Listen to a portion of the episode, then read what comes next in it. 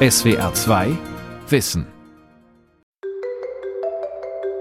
Ich habe im Jahr 2018 eine neue Herausforderung für mich gesucht, eine Aufgabe, die mir irgendwie Spaß macht mit Kindern, eine Aufgabe, wo ich irgendwas Gutes machen kann, auch was an die Gesellschaft zurückgeben kann.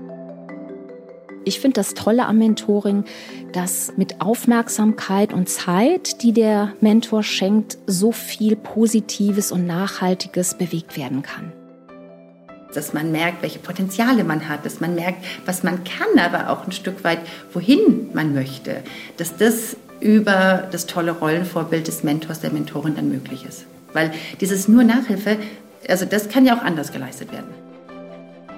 Was schon früher der Fall war, ist auch immer heute noch so, dass der Bildungserfolg von der sozialen Herkunft abhängt, also vom Elternhaus könnte man sagen. Das zieht sich praktisch durch den gesamten Bildungsweg, also von Grundschule bis zur Promotion. Mentoring für benachteiligte Jugendliche von Britta Mersch.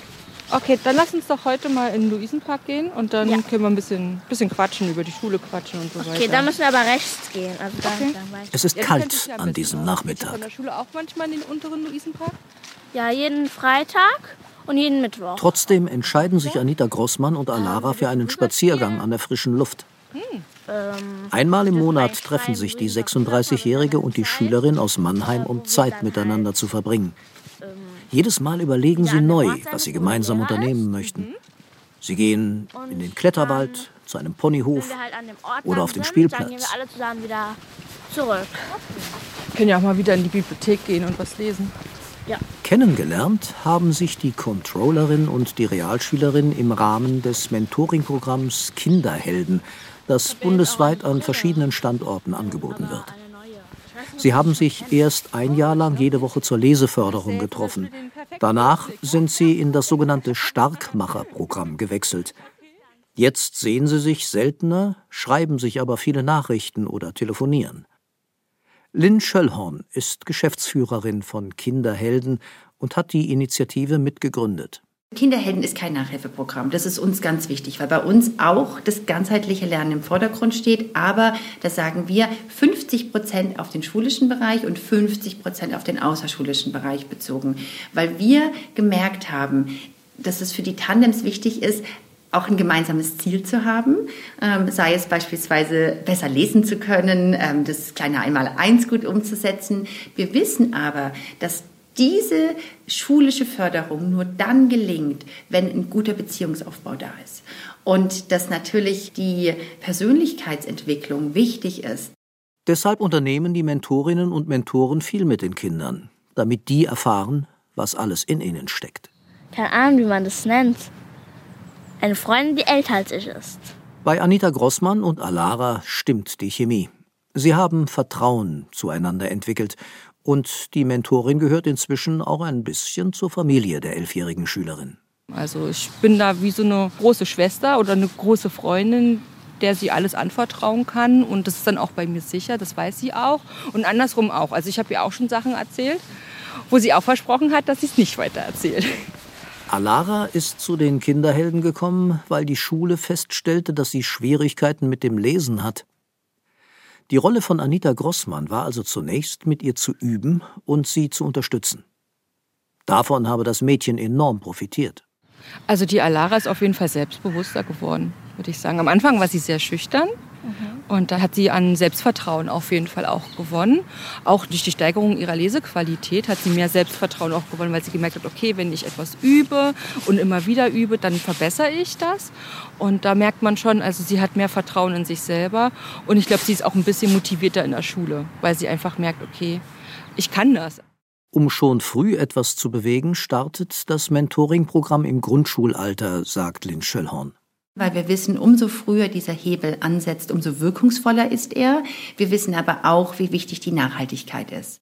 Rund 1200 Mädchen und Jungen wurden durch die Kinderhelden im vergangenen Jahr gefördert. Nicht nur beim Lesen, sondern auch in Mathematik oder den Naturwissenschaften. Alle Mentoren durchlaufen ein mehrstufiges Aufnahmeverfahren. Es gibt vorab Gespräche mit den Kindern, die ins Programm aufgenommen werden, damit die Tandems wirklich zusammenpassen. Um die Effekte beurteilen zu können, wird die Initiative wissenschaftlich evaluiert.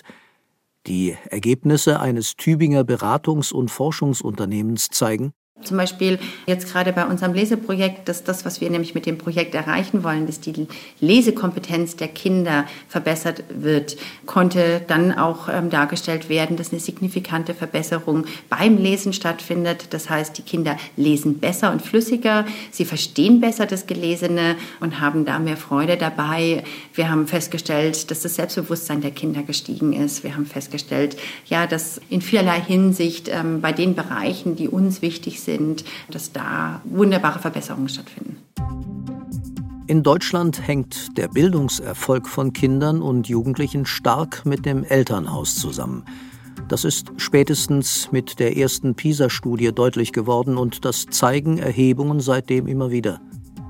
Der Stifterverband für die deutsche Wissenschaft hat diesen Befund im Herbst 2021 noch einmal bestätigt.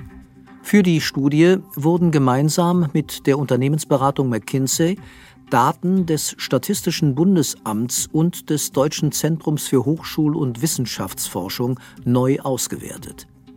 Herauskam, von 100 Arbeiterkindern, die eine Grundschule besuchen, schaffen 27 den Sprung an eine Hochschule.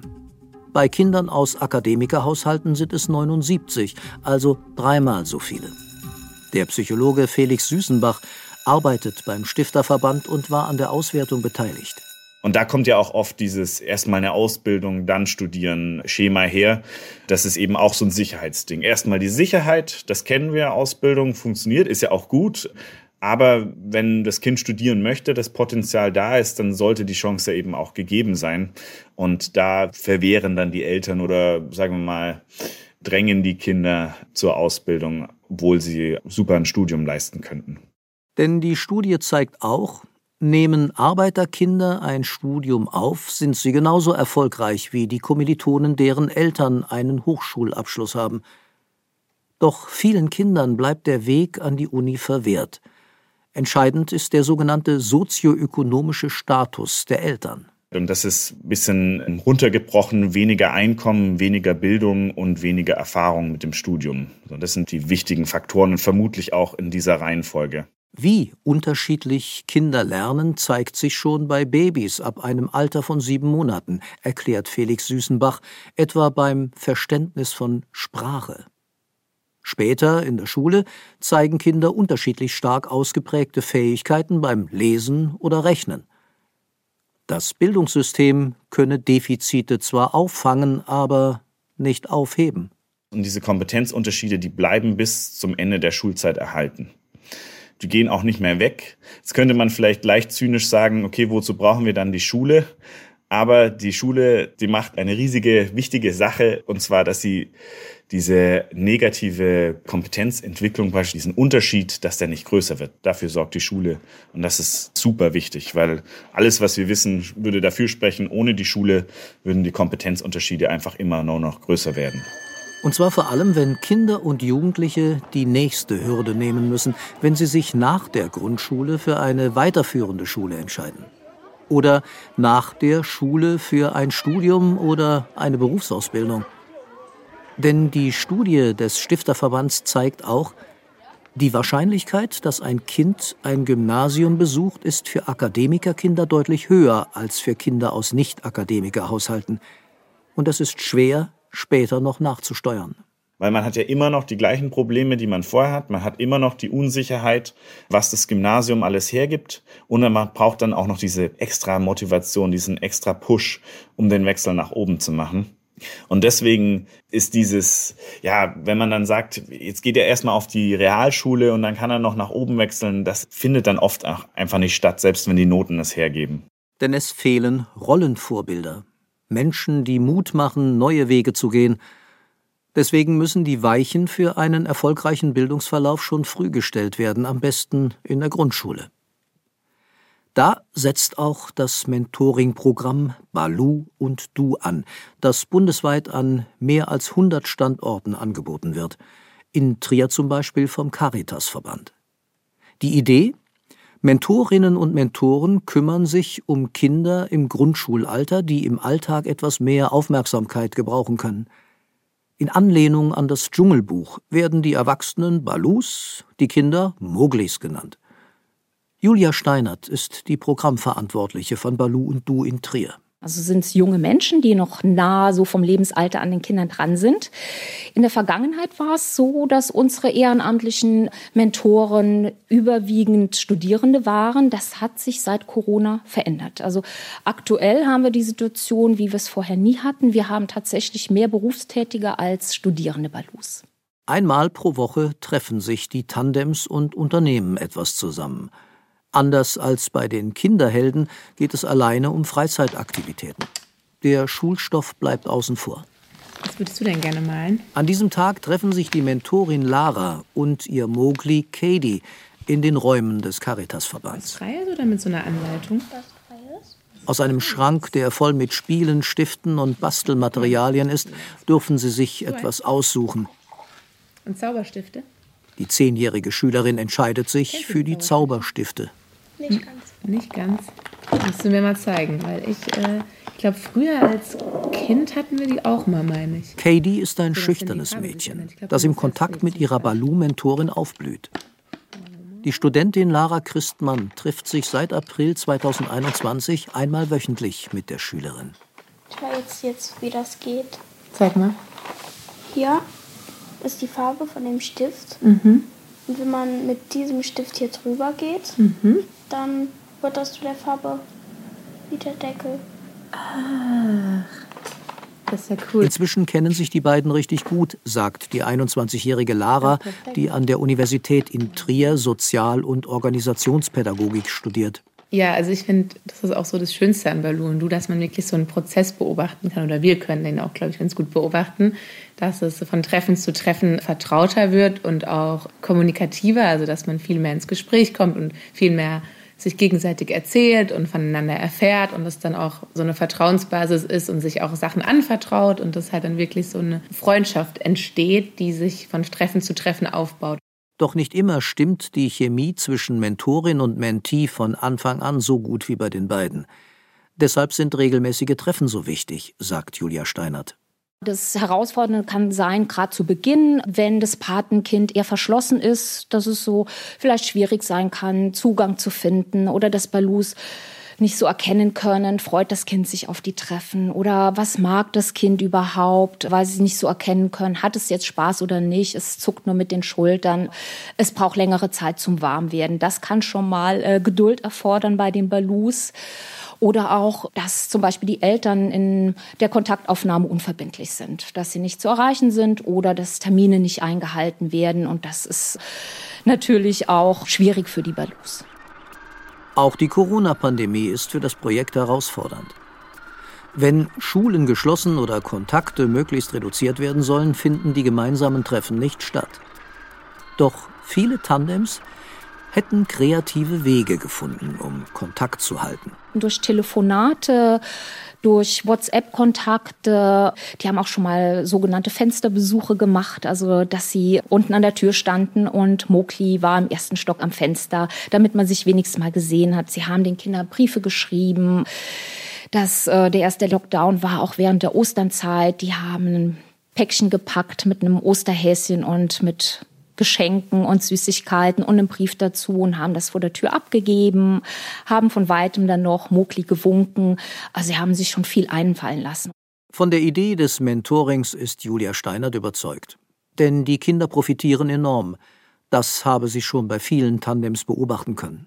Die Moklis kommen ja oft aus Familien, wo es ganz schwierig ist, wo auch in der Freizeit nicht viel Möglichkeiten bestehen, noch mehr von der Welt kennenzulernen, außer das elterliche Haus. Und Balu eröffnet ihnen ganz oft eine neue Welt, die sie sonst nicht erfahren würden und wo sie auch zahlreiche Lernerfahrungen machen können. Und zum anderen ist natürlich auch oftmals Balu so die einzige vertrauensvolle erwachsene Person in ihrem Leben, die natürlich auch ein tolles Vorbild abgibt, wenn die Beziehung gewachsen ist. Diese Beobachtungen werden auch von der Wissenschaft bestätigt. Pia Pinger ist Wirtschaftsprofessorin an der Kölner Universität. Zu ihren Forschungsschwerpunkten gehören die Bildungsverläufe von Kindern und Jugendlichen. Gemeinsam mit anderen Forschenden untersucht sie, wie das Elternhaus Entscheidungen in der Bildungsbiografie prägt. Und sie hat erhoben, wie das Mentoring-Programm Balu und Du bei Kindern wirkt. Und was wir gemacht haben, ist, dass wir quasi ein Experiment durchgeführt haben, wo wir eine Gruppe von Familien, von Kindern hatten, die aus, nach unserer Einteilung, niedrigen sozioökonomischen Verhältnissen kommen oder schlechter gestellten sozioökonomischen Verhältnissen kommen. Die Familien haben also ein geringeres Einkommen oder einen niedrigeren Bildungsabschluss als andere Erwachsene. Oder ein Vater oder eine Mutter ist alleinerziehend. Für die Evaluierungsstudie hat ein Teil dieser Kinder am Mentoring-Programm Balu und Du teilgenommen. Also die bekommen die Möglichkeit, ein Jahr einmal in der Woche mit einem sehr prosozialen, sehr gebildeten Mentor zu verbringen. Und die anderen Kinder, die untersuchen wir dann aber weiter und die verfolgen wir weiter. Und dann schauen wir, wie quasi diese zufällige Variation, diese zufällige, sag ich mal, Verbesserung im soziokulturellen Umfeld des Kindes sich auf die Ausprägung der Präferenzen beziehungsweise auf die Bildungsverläufe der Kinder auswirkt. Und das ist was ganz Besonderes, so zu machen wie in einem Experiment. Wichtig ist auch, sich anzusehen, welche Eigenschaften die Mentorinnen und Mentoren mitbringen, sagt Pia Pinger. Denn sie werden zu Rollenvorbildern für die Kinder. Auf der einen Seite haben die relativ viel Bildung, die sind fast alle an der Uni, die haben alle Abi in unserem Datensatz. Und auf der anderen Seite sind das sehr, sehr prosoziale Menschen, also Menschen, die das freiwillig machen, unentgeltlich machen, die das machen, wirklich um den Kindern zu helfen. Und das sind diese zwei Aspekte, die wir auch als sehr wichtig herauskristallisiert haben. Also sehr gebildeter Mentor und sehr prosozialer Mentor. Und das spiegelt sich dann quasi bei den Kindern. Tatsächlich konnte das Forschungsteam nachweisen, durch das Mentoring bewegt sich bei den Kindern etwas. Also die zwei Haupteffekte, die wir gefunden haben in unseren Studien, ist einmal, dass das Kind sich verändert in seiner Prosozialität, also zum Beispiel hinsichtlich seines Vertrauens, hinsichtlich seines Altruismus anderen Menschen gegenüber ganz anders begegnet. Die Kinder übernehmen also Verhaltensweisen, die sie bei ihren Mentorinnen und Mentoren beobachten. Das Programm eröffnet aber auch neue Bildungsperspektiven. Kinder, die an dem Programm teilgenommen haben, haben eine um 11 Prozentpunkte erhöhte Wahrscheinlichkeit, in der fünften Klasse dann das Gymnasium zu besuchen. Und nicht nur in der fünften Klasse, sondern wir beobachten die ja weiter. Also jetzt sehen wir die in der neunten, zehnten Klasse. Und wir sehen, dass diese Effekte auch sehr, sehr persistent sind. Also es ist nicht so, dass die dann auf dem Gymnasium scheitern, sondern die haben ähnliche Noten und bleiben nicht öfter sitzen, sind relativ erfolgreich, verbleiben auf dem Gymnasium, sodass quasi diese Effekte auch in dem neunten und zehnten Schuljahr noch weiterhin sichtbar sind. Ein erstaunlicher Befund. Schließlich sind die Treffen zwischen Mentoren und Kindern nur auf ein Jahr angelegt. Aus Sicht von Bildungsforscherin Pia Pinger ist der Zeitpunkt der Teilnahme ganz entscheidend für diese Entwicklung. Denn die Kinder kommen mit den Mentoren zusammen, wenn sie die zweite oder dritte Klasse der Grundschule besuchen, also vor dem Übergang auf eine weiterführende Schule. Doch auch wenn die Förderung erst später einsetzt, kann sie etwas bewirken. Das zeigt das Programm Rock Your Life, das von Studierenden der Zeppelin-Universität in Friedrichshafen ins Leben gerufen wurde. Es richtet sich an Jugendliche, die in der achten Klasse sind. Der 34-jährige Stefan Schabernack hat die Initiative mitgegründet. Das war einfach mal ein Experiment und das Experiment ist insofern geglückt, als dass einerseits die Schülerinnen und Schüler total Lust drauf hatten, damit zu machen und auch sehr viele sich gleich gemeldet hatten und auf der anderen Seite an unserer Uni auch die Studierenden große Lust drauf hatten. Inzwischen wird Rock Your Life an mehr als 50 Standorten angeboten, neben Deutschland auch in den Niederlanden, Spanien, Österreich und der Schweiz. Mehr als 9000 Jugendliche haben das Programm durchlaufen. Das IFO-Institut für Wirtschaftsforschung in München hat den Gründern bescheinigt, dass die Idee wirklich etwas bringt. Jugendliche, die teilnehmen, wurden mit jenen verglichen, die diese Chance nicht haben. Sven Resnianski hat die Studie mit durchgeführt. Also ganz konkret bedeutet das zum Beispiel bei der Berufsorientierung, dass wir sehen, dass in der Vergleichsgruppe 44 Prozent eine Ausbildung anstreben und in der Gruppe, die das Programm erhalten hat, dieser Anteil auf 66 Prozent steigt. Das ist eben dahingehend bemerkenswert, weil viele Schüler eben angeben, dass sie noch nicht wissen, was sie später machen wollen. Und da ist dieser Anstieg von 44 auf 66 Prozent eben ein sehr bemerkenswerter Anstieg. Auch die Mathe-Note hat sich um einen halben Punkt verbessert. Und das, obwohl es sich gar nicht um ein Nachhilfeprogramm handelt, sondern es sind ganz normale Treffen zu zweit, die die Jugendlichen enorm voranbringen. Das können eben oft auch einfach Freizeitaktivitäten sein, die die beiden zusammen unternehmen, aber eben auch Gespräche über die Zukunft und über den Beruf.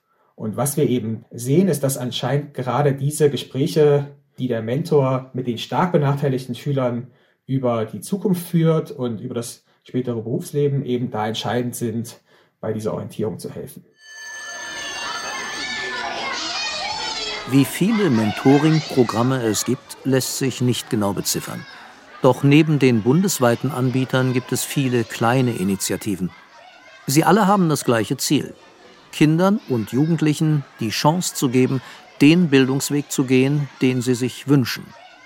Wobei das nicht bedeuten soll, dass nur das Abitur oder ein Hochschulstudium ein erfülltes Leben ermöglichen.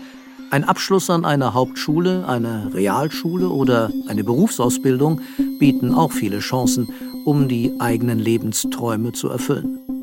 Der Knackpunkt ist aber, viele Menschen haben nicht die Möglichkeit zu wählen, ob es eine Berufsausbildung oder ein Studium sein soll. Wenn die eigenen Eltern selbst nicht das Gymnasium oder eine Universität besucht haben, fällt es ihnen auch schwer, ihren Kindern auf diesem Weg zu helfen sagt Bildungsforscher Felix Süßenbach. Wenn die Eltern studieren, dann hört man eben auch immer wieder vom Studium, einfach in den täglichen Konversationen. Und da wird auch meistens ein positives Bild vom Studium gezeichnet. Beste Zeit des Lebens und wie toll war es zu studieren und die ganzen Freunde und Studium etc. etc. Und auch vom sozialen Umfeld, da haben dann auch die Freunde der Eltern studiert und man hört praktisch so ein einheitliches positives Bild vom Studium. Ohne diese Einblicke können Eltern ihren Kindern nicht ohne weiteres erklären, wie sie das passende Studienfach finden und wie das Studium überhaupt funktioniert. Die Informationen sind zum einen uneinheitlich und dann eben auch nicht so positiv. Dann kommen dann oft so Ängste und so vielleicht auch Vorurteile gegen Leute, die studiert haben. Und das setzt sich eben dann auch in den Kindern fort und die übernehmen dann praktisch diese Ängste vor dem Studium, diese Unsicherheit, genau. Um kein Risiko einzugehen, trauen sich viele Kinder aus Nicht-Akademikerfamilien ohne den Rückhalt der Eltern nicht, ein Hochschulstudium aufzunehmen. Auch wenn die Noten in der Schule stimmen, ihnen fehlen wichtige Informationen. Oder die Unsicherheit ist zu groß, sagt Felix Süßenbach. Kinder aus Arbeiterhaushalten zu ermutigen, ein Studium aufzunehmen, ist deshalb Ziel der Initiative arbeiterkind.de. Sie richtet sich an alle, die als Erste in ihrer Familie studieren könnten. Gründerin Katja Urbatsch setzt vor allem auf Aufklärung.